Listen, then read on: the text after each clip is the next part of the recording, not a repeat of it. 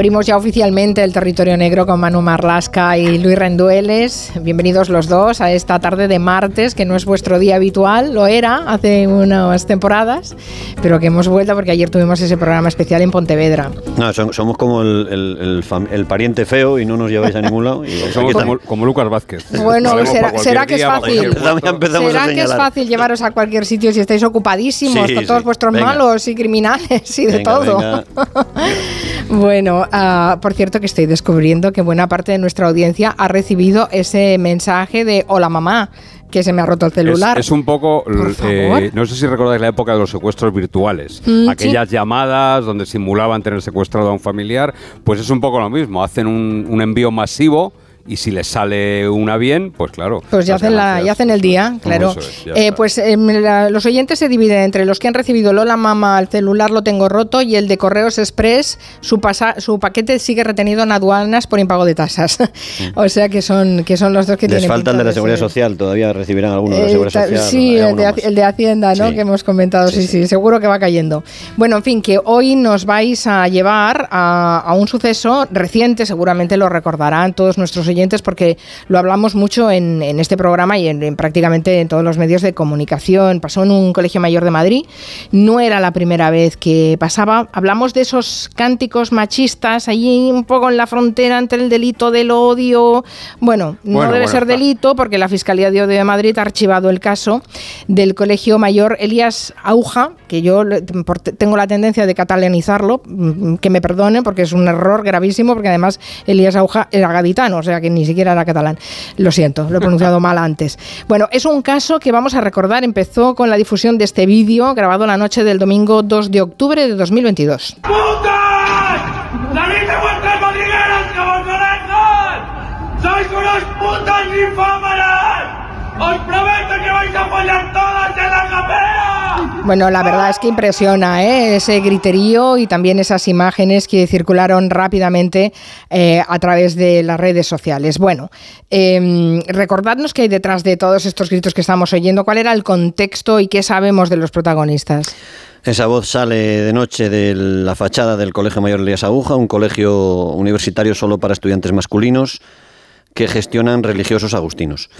Eran las once y media de la noche del domingo 2 de octubre de 2022. Lo primero que se ve es la luz encendida de una habitación del sexto piso, desde donde sale esa voz que dice: Mónicas, putas, salid de vuestras madrigueras, conejas, sois unas putas ninfómanas. Os prometo que vais a follar todas en la capea. Y luego un grito: Vamos, aguja. En ese instante se suben las persianas de muchas de las habitaciones de ese colegio mayor y se ven decenas de ellas iluminadas y llenas de siluetas de figuras de estudiantes. Hay gritos, hay aplausos y empiezan a, cantar lo siguiente. ¿Dónde buscan todos? ¿Cómo nos llamamos? Y les contestamos, somos los agujos, somos los mejores, somos los mejores, somos los agujos y siempre ganamos. Y el vídeo termina con los estudiantes cantando, bueno, al estilo de un cántico futbolero, ale, forcha, aguja, ale, ale. Parece que esto no es la primera vez que pasaba y en Madrid eh, se conocen eh, tanto este colegio mayor como el colegio mayor al que iban dirigidas estas mm, palabras que son de chicas, son las famosas mónicas, ¿no? Sí, las destinatarias de este griterío, de esta especie de berrea, son las mónicas. Así llaman a las alumnas de un colegio mayor, también regentado por religiosas, que está justo enfrente del colegio Elías Aguja. El colegio de las chicas es el colegio mayor Santa Mónica. El vídeo parece que se ha grabado desde allí, desde Santa Mónica o desde muy cerca de Santa Mónica. Un usuario de Twitter lo cuelga y se disparan las visitas. Alcanza muy pronto dos millones de visualizaciones. Se hace viral también en TikTok, otros usuarios lo rebotan y empieza el escándalo. Hay gente anónima, también hay varios políticos que denuncian el episodio en redes sociales y el Movimiento contra la Intolerancia decide denunciarlo en la Fiscalía contra los Delitos de Odio que abre una investigación por si hubiera en ese, en ese episodio un delito. Eh, se desvela entonces también que había otros vídeos de estudiantes de ese colegio con cánticos machistas, incluso había algunos con alusiones a, Hitler. Se descubre que eso no es la primera vez que ha pasado. No, así es. Una exalumna explica que, que ella misma fue testigo durante unos cuantos años de ese tipo de gritos, de esos gritos que decían putas mónicas, y además aparecen dos vídeos más con cánticos protagonizados por estudiantes del mismo colegio mayor, uno de ellos bastante antiguo, de 13 años de antigüedad, del año 2010. Los vamos a escuchar.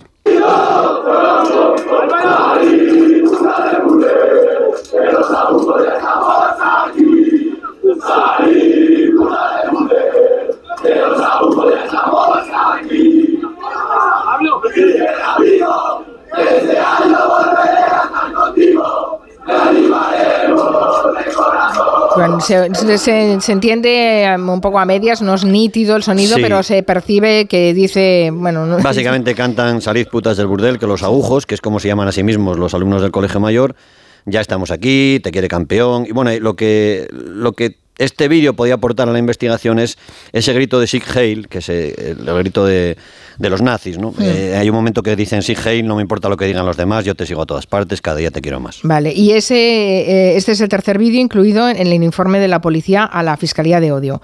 Eh, otra vez los alumnos del Colegio Elías Auja y otras referencias a sus compañeras, a sus vecinas del, del Colegio de Santa Mónica, las Mónicas, como los llaman ellos. El tercer vídeo.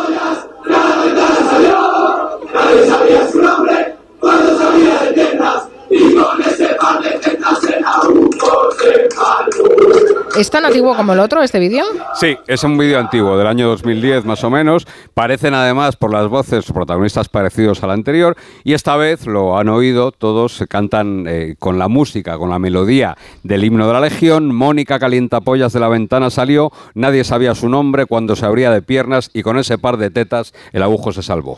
Claro, con esa, con esa denuncia del movimiento contra la intolerancia en la Fiscalía de Delitos de Odio, la policía ah, tiene que acudir entonces al Colegio Mayor y empezar sus investigaciones. Eso es, acude para que les informen de los protagonistas del último vídeo, el del 2022 y para saber si el colegio ha tomado alguna medida. Se está investigando, como dices tú, un posible delito de odio. La denuncia del Movimiento contra la Intolerancia entiende que aquel cántico misógino dice textualmente, daña la dignidad de todas las mujeres. Así que es un asunto serio. Los delitos de odio vienen perseguidos en el Código Penal y castigados. Uno de los apartados de ese Código Penal castiga textualmente a quienes lesionen la dignidad de las personas mediante acciones que entrañen humillación, menosprecio o descrédito por motivos racistas, antisemitas, antigitanos, por razón de su religión, ideología y también por su sexo u orientación sexual. Las penas en este delito pueden ir desde una multa hasta cuatro años de prisión en los casos más graves. La dirección del Colegio Mayor, Elías Aguja, informa a la policía en un escrito que ha identificado pues, al líder de este grupo, al cabecilla, ¿no? al cabecilla de esta berrea universitaria. Es un chico muy conocido y apreciado en el colegio, buen estudiante, un chaval becado además, que forma parte incluso del consejo escolar como representante de los alumnos. Así que el colegio toma la decisión de expulsarlo durante un mes y le retira la mitad, el 50% de esa beca que él se había ganado con sus estudios. Vale, y eh, conocen a este, a Rodrigo, y los responsables del Colegio Mayor también consiguen identificar al resto de participantes porque eran varios. El escrito a la policía explica que el director llegó cuando los jóvenes estaban ya en los pasillos, ya habían terminado los cánticos, y no pueden identificar, lo dicen así, quién participó y quién no. No hay cámaras de seguridad y el asunto queda limitado, digamos, a ese líder, a ese cabecilla, al, al alumno que empezó a chillar. Ante el enorme escándalo que se ha generado, de hecho hubo incluso una pequeña concentración feminista en la puerta del Colegio Mayor, los estudiantes de la Elías Aguja hacen público también esos días un comunicado en el que piden disculpas a sus compañeros de Santa Mónica. Y en esa carta los estudiantes muestran su arrepentimiento y aseguran, y abro comillas aquí, textualmente, lo que fue una broma de mal gusto se fue de las manos. Nos parece relevante matizar que no todos los colegiales participaron, que los que lo hicieron están arrepentidos y que todos nos comprometemos a cambiar nuestras conductas y las de los que nos rodean. Nuestra intención jamás fue ofenderos, pues sabéis cuántos apreciamos. En aquellos días el Colegio Mayor anuncia también que va a reformar el reglamento interno, eh, que los alumnos van a recibir, todos los alumnos van a recibir charlas educativas sobre igualdad de género y que también todos los colegiales tendrán que colaborar con fundaciones y ONGs durante 16 horas cada curso a partir del curso que está terminando ahora. Ya, y bueno, pero la investigación de la policía y la Fiscalía de Odio eh, sigue en marcha porque cuando empieza a rodar el tema judicial, eso no se para, ¿no? Mm. Acuden también al Colegio Mayor de, las Mónicas, las, mujeres insultadas en esos cánticos. Sí, así es. El Colegio Santa Mónica hizo un comunicado en el que expresaba su profundo malestar por lo ocurrido y lamentaba también que estudiantes universitarios no respeten los derechos inherentes a la igualdad y a la dignidad de todo ser humano. En la respuesta a la policía que consta en el expediente del caso, la directora del colegio insiste en que se trata de algo inaceptable y expresa su reprobación. Pero también explica, y aquí viene algo que va a ser decisivo en el final de esta investigación, decía que la directora del colegio universitario explica, añade que han decidido no interponer ninguna denuncia por el episodio. Y a la pregunta de la policía de si han detectado alguna actuación que pudiera ser constitutiva de un delito de odio, la directora del colegio mayor añade que no le corresponde a ella efectuar una valoración técnico-jurídica, así lo dice, sobre si los hechos pueden ser delito o no. Por tanto, el centro perjudicado, eh, digamos, decide no denunciar pero podrían a lo mejor denunciar individualmente cualquiera mm, de las alumnas, cualquiera de esas Mónicas que se sintiera, no sé, ofendida por, ese criterio. Por supuesto, y haber sido víctima de ese delito de odio, ¿no? Podían haberlo hecho, pero resulta que no lo hizo ninguna. Ni una sola alumna denunció sentirse humillada o sentirse vejada. Tampoco hubo ninguna queja en el colegio mayor donde estudiaban y de hecho varias, varias de ellas salieron en apoyo de sus compañeros de la Elías Aguja. Especialmente expresaron su apoyo al protagonista del vídeo, a ese joven que es originario de Mallorca, que fue expulsado durante un mes del colegio. Su abogado, Jaime Campaner, presentó en febrero de este año ante la Fiscalía de Odio una serie de mensajes de WhatsApp que alumnas del Colegio Santa Mónica le habían enviado a su móvil. Menos de un mes después de recibir esos mensajes, el pasado mes de marzo, la Fiscalía de Odio decide archivar la investigación y cerrar el caso. Ya, porque esos mensajes son una, una prueba que imagino aporta el alumno y, y debe ser bastante definitiva ¿no? para ese cierre del caso. Eso es, en la defensa de este alumno, el abogado Jaime Campaner eh, presentó estos mensajes de apoyo, que es lo que son básicamente. ¿no? Hay algunas alumnas del Colegio Santa Mónica e incluso de las madres de las alumnas del Colegio Santa Mónica. Vamos a leer unos cuantos de estos mensajes que fueron aportados a la Fiscalía como prueba de que ninguna de esas universitarias destinatarias de esos, eh, eh, de esos cánticos, ninguna de ellas creía que se trataba de un delito. ¿no? Uno de esos mensajes dice, no te preocupes, todo va a salir bien, no deja de ser una tontería. Cualquier cosa que necesites me dices. Y mi madre me ha dicho que un beso muy fuerte de su parte. Y leemos un mensaje más enviado por otra universitaria del Santa Mónica a ese estudiante sancionado e investigado entonces por un delito de odio. Hola, supongo que estarás muy agobiado y no hace falta que contestes, pero solo para decirte que de parte de todas que te queremos mucho y que no te preocupes, que todo va a ir bien. No hace falta que te diga que nuestro piso está abierto para ti y no dudes en contar con nosotras para lo que sea. Un beso muy fuerte. Decís que estos mensajes influyeron en la decisión de la Fiscalía de archivar el asunto, pero supongo que no todas las chicas de Santa Mónica eh, estarían eh, apoyando y eh, les parecería estupendo esos cánticos. Pues seguramente que no. El problema es que ninguna de esas chicas lo ha expresado públicamente, ni lo ha denunciado tampoco. No ha acudido de manera anónima a denunciarlo. ¿no? El auto de archivo recoge ese dato como motivo fundamental para cerrar las investigaciones. Nadie se ha declarado perjudicado ni dañado en su dignidad por el cántico de los alumnos de la aguja. ¿Qué es lo que debería existir? Ese, eh, el sentirse perjudicado o dañado para que existiera ese delito de odio. ¿no? El Colegio Mayor Santa Mónica tampoco ha identificado a qué alumnas qué jóvenes alumnas estaban en las habitaciones aquella noche de domingo para que pudieran tomar la declaración y descubrir por fin si alguna de ellas, de alguna, alguna de las que escuchó en directo ese cántico, se sintió dañada.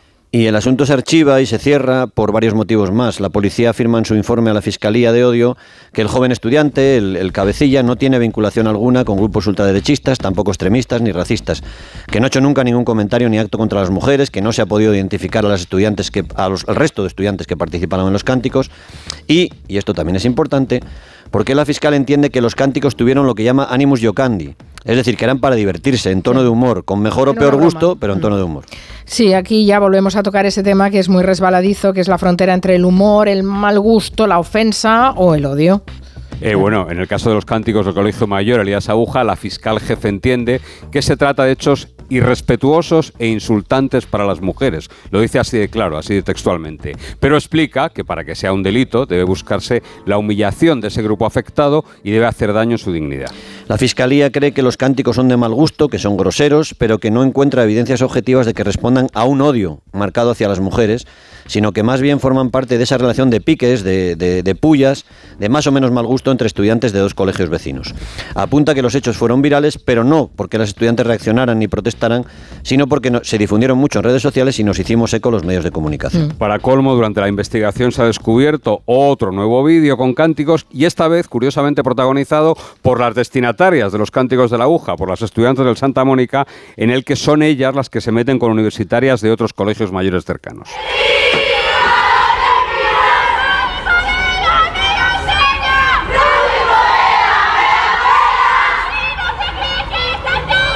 Decís que son pullas destinadas a otros colegios mayores. A otras, a, alumnas de otros dos ah. colegios. Dicen, se escucha mal, pero dicen las, las que llamarían las Mónicas, dicen rugby, poveda, me dan pena y encima se creen que están todo buenas. Las de Loyola, que es otro colegio mayor cercano, se creen que molan y dan más vergüenza que ir en bolas.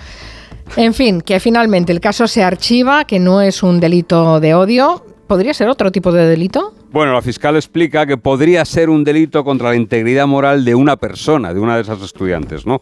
Pero para investigar la existencia de ese delito y en su caso llegar a juzgarlo, alguien debería haberse declarado dañada o perjudicada y realmente, como hemos dicho aquí a lo largo del programa, nadie lo ha hecho. Y sí se apunta que con la nueva ley, esta ley tan famosa del sí es sí, Mm. esos cánticos sí podrían haber sido castigados o al menos llegar a juicio. En este caso no va a llegar ni siquiera a juicio. Lo que ocurre es que cuando se produjeron la ley no había entrado todavía en vigor. Esta ley nueva, el sí es sí, castiga con multa o con trabajos en beneficio de la comunidad a quien injurie de forma leve a un grupo, como parece que es el caso, ¿no? Pero una vez más haría falta que alguien denunciara. Claro, lo que pasa es que la presión aquí del grupo es, es, muy fuerte, ¿no? Aunque hubiera una sola persona que quisiera denunciar, es que es enfrentarse a, a, to, a todo el grupo, ¿no? Ahí el, el tema gregario es, eh, yo creo que es bastante, bastante significativo. Bueno, y si no se sintieron ofendidas, pues mira, no se sintieron ofendidas, pero desde luego cuando vimos las imágenes virales nos ofendimos todos, cuando vimos esos gritos, esa berrea y, y pensar que eso es tradición, no sé, como para pensar un poquito, ¿eh? Yo creo que lo que ha pasado con este colegio mayor y este caso, aunque se haya archivado, nos permite extraer algunas lecciones para todos. Gracias, Manu Marlasca, Luis Rendueles. Adiós. Bien, adiós. Hasta la próxima, adiós. En Onda Cero, Julia en la Onda.